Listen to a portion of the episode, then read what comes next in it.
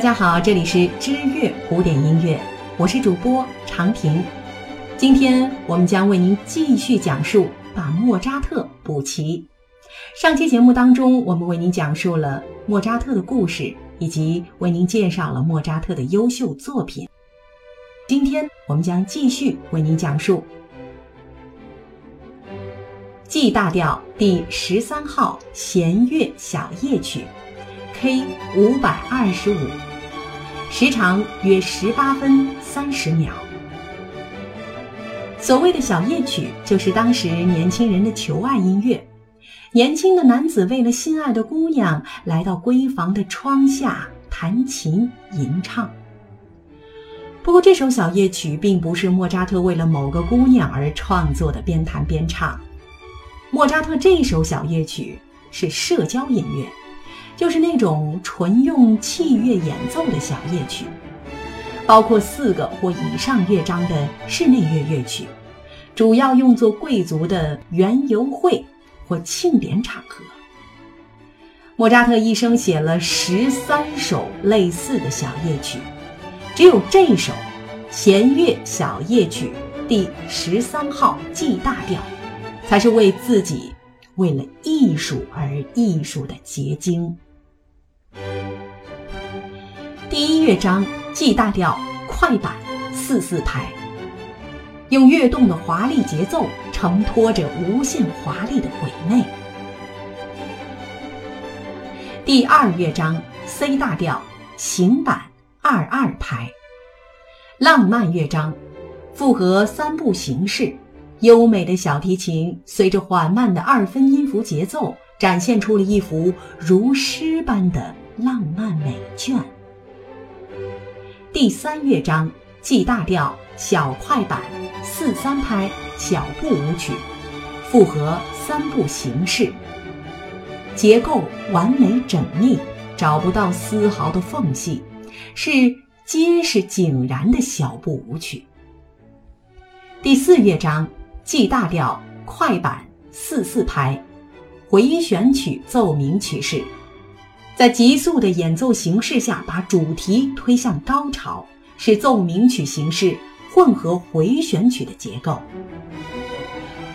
这首小夜曲是古典奏鸣曲中形式最完整的作品之一，经常被拿来做范例。莫扎特于1787年创作此曲，在此期间，他同步进行着堂皇的创作。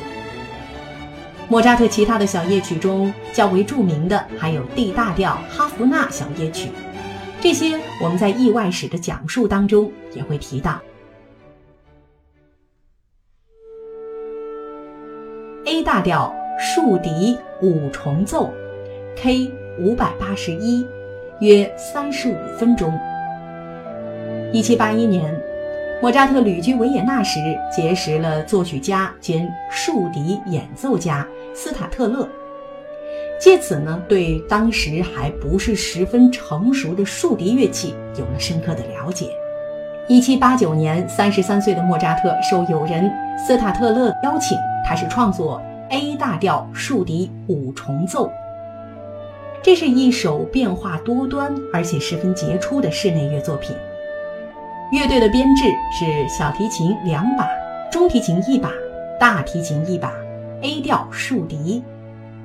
第一乐章，A 大调快板四四拍奏鸣曲式；第二乐章，D 大调甚慢板四三拍复合三部曲式；第三乐章，A 大调四三拍，包含两个中段主题的小步舞曲。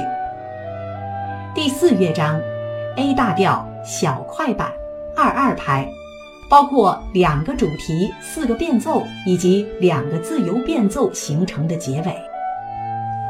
竖笛的发展比其他乐器都要晚，大约是在15世纪90年代才由丹纳穆勒等人进行了改良，但直到18世纪初才逐步普及，并被管弦乐队所采用。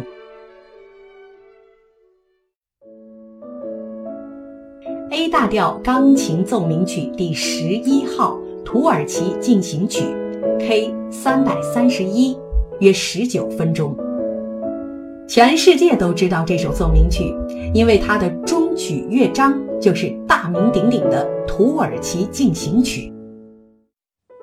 这部作品的特别之处在于，虽然被题记为奏鸣曲，但作品结构却全无奏鸣曲的形式风格。这部曲子于1778年莫扎特旅居巴黎时所作，当时。二十二岁的莫扎特与曼海姆的阿罗利亚热恋，但是父亲反对，于是他和母亲远居巴黎。怎料七月，母亲染病去世。在此期间，莫扎特的创作或许是为了恋人而写的小夜曲，或者是为了安慰病榻上的母亲而写的摇篮曲。总之，就是借着奏鸣曲之名而创作的优雅组曲。曲风颇有法国风情。第一乐章 A 大调，文雅的行板，八六拍，主题与变奏。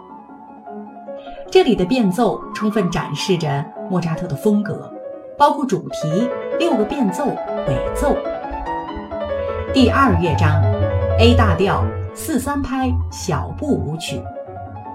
大规模的小步舞曲，舞曲形式极其华丽，尤其是中段部分出现左右手交叉演奏的桥段，更是独树一帜。第三乐章，A 小调小快板，兼备土耳其风格与法国风格的奏鸣曲式。贝多芬也写过土耳其进行曲，这是因为18世纪的土耳其国力强盛。自己的音乐跟随自己的军队南征北战，流入欧洲各国。这种异域元素深深撩起了人们的好奇心，成为了一种流行。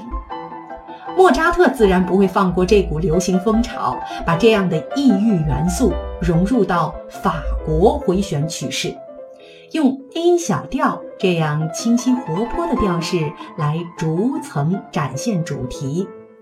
最后，曲子以 A 大调结束。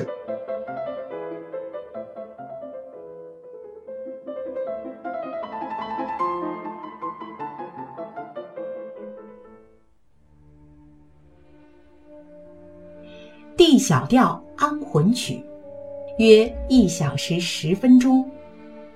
D 小调安魂曲是莫扎特最后一首庄严的宗教音乐。它与威尔第、弗列的安魂曲并称为世界三大安魂曲。一七九一年七月的某天，歌剧《魔笛》的创作即将结束，一位身穿灰袍的陌生人造访莫扎特。这位奇怪的不速之客并无他言，只求莫扎特创作一部安魂曲，连姓名都没有留下，便付了一半的定金，匆匆离去。此时的莫扎特可谓是油尽灯枯，这位陌生人的不请自来，在莫扎特眼中就自认为是死神登门，所以他也将这部安魂曲当成为自己所作。后来才知道，这位陌生人是瓦塞特伯爵的仆人莱特盖普。伯爵为了悼念亡妻，要在妻子忌日当天亲自演奏莫扎特创作的安魂曲，莱特盖普则担任伴奏，这就是他们邀约的初衷。此时《魔笛》还没有最终完成，手头还有其他的创作，但冥冥中感到自己大限将至，莫扎特还是夜以继日地伏案写了安魂曲的旋律。终于在十二月四日夜，当他写到第三部序唱的第六首《眼泪之日》的第八小节时，再也无力提笔了。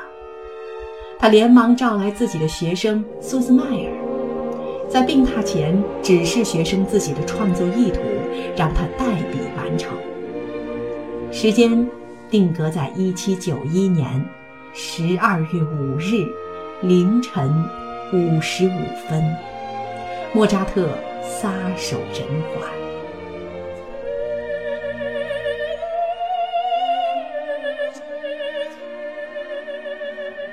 安魂曲未完成的部分由自己的学生苏斯麦尔代笔。安魂曲一共分为七部、十四曲，由独唱四部、混声合唱以及管弦乐团合作演出。第一部《静一经》，《静一经》是赐予永恒的安息，是祈祷安魂的意义。D 小调慢板四四拍，从男低音开始，以此按照男高音、男中音、女高音的次序演唱。主啊，请赐予他们永恒的安息，请照耀他们永恒的光明。之后是女高音演唱：“天上的神呐，我们因您的恩泽向主奉上赞歌。”这合唱部分，请听我们的祈祷时，将全曲推上高潮。男低音重复开始的歌词，声部渐渐加强。第一部分结束。第二部《慈悲经》D 小调快板。四四拍，由主啊，请怜悯与耶稣基督请怜悯的部分形成两重复格曲式来完成。第三部序唱，弥撒通常的歌词是哈利路亚与咏唱相连，先唱者和全体合唱或者两个合唱交互演唱，这是通常的惯例。第一曲愤怒之日。D 小调很快的快板四四拍，这是序唱中最具有戏剧性的部分。通常作曲家会把绝大部分的创作精力寄于此。待到愤怒之日，世界将如炼狱，被演唱者寄以强烈的情感，并与祈祷静一经的安静旋律有机融为一体。第二曲。不绝的号角，降 B 大调行板二二拍，长号独奏之后，男低音演唱，所有的墓地响起了不绝于耳的号角。接着是男高音、男中音、女高音相继的四重唱而终了。第三曲，圣明威严的王，G 小调。极慢版四四拍，圣明威严的王，请转过身来拯救我们。随着弦乐演奏，四部合唱之后，高呼三次“大王”。接着女高音与男声对位法演唱，最后四部合唱，请拯救我们吧。曲子结束。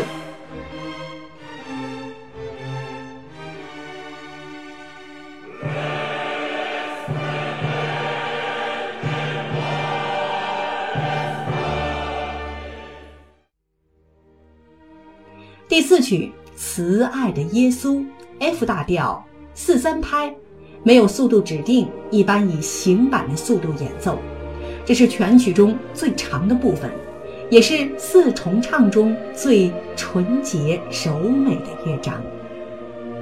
第五曲《羞于做可憎的事》，A 小调行板四四拍，分成前后两个部分，前半部分是男声合唱。可赠的是，与女声合唱交织完成。后半部分是四部合唱，无缝隙的进入第六曲。第六曲《流泪之日》，D 小调环板八二拍，四部合唱。有罪之人死灰复燃，神之审判那一日是流泪的日子。动情的演唱给每一位聆听者留下深刻的印象。莫扎特在写此曲的第八小节时格外卖力。或许如今我们已经找不到莫扎特留在谱纸上的第一个音是哪个，但他的音乐最终定格在这第八小节上。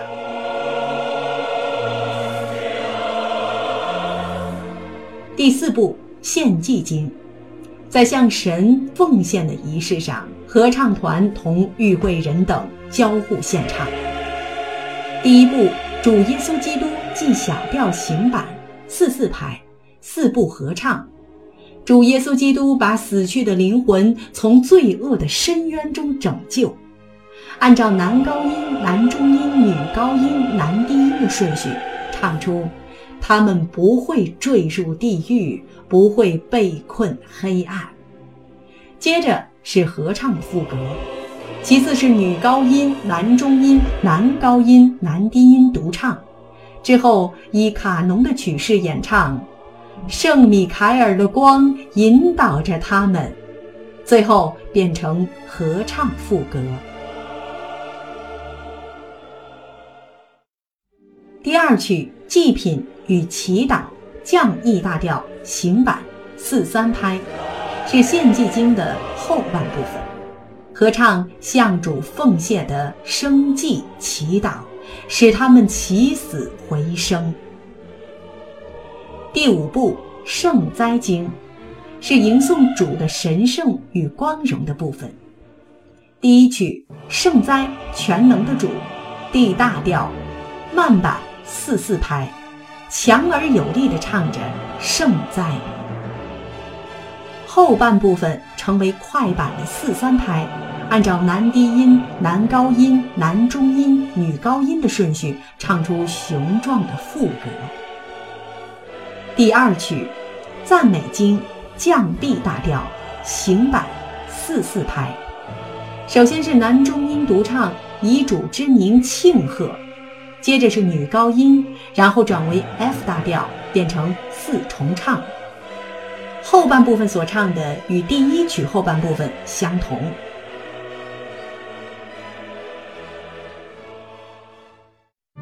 第六部《羔羊经》。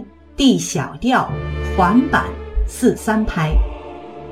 羔羊经一般是弥撒最后的总结部分，从耶稣因受洗世间之罪而以身独之开始，以赐予我们平安结束。合唱三次，第三次加上永远的结束。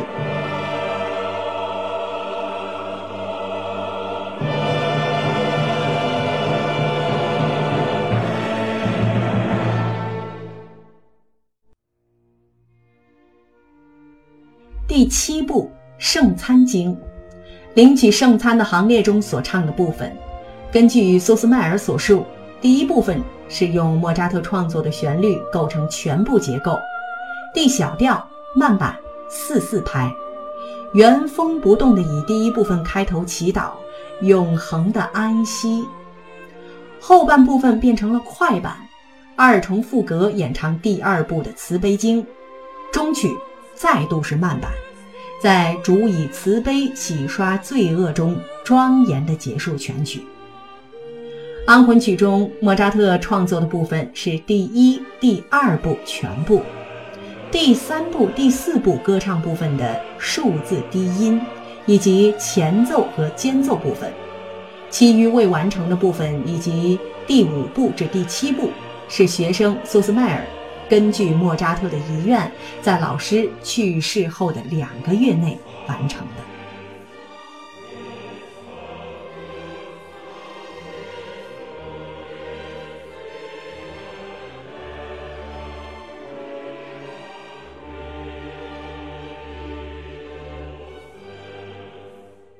好的，亲爱的朋友们，这就是把莫扎特补齐的全部内容。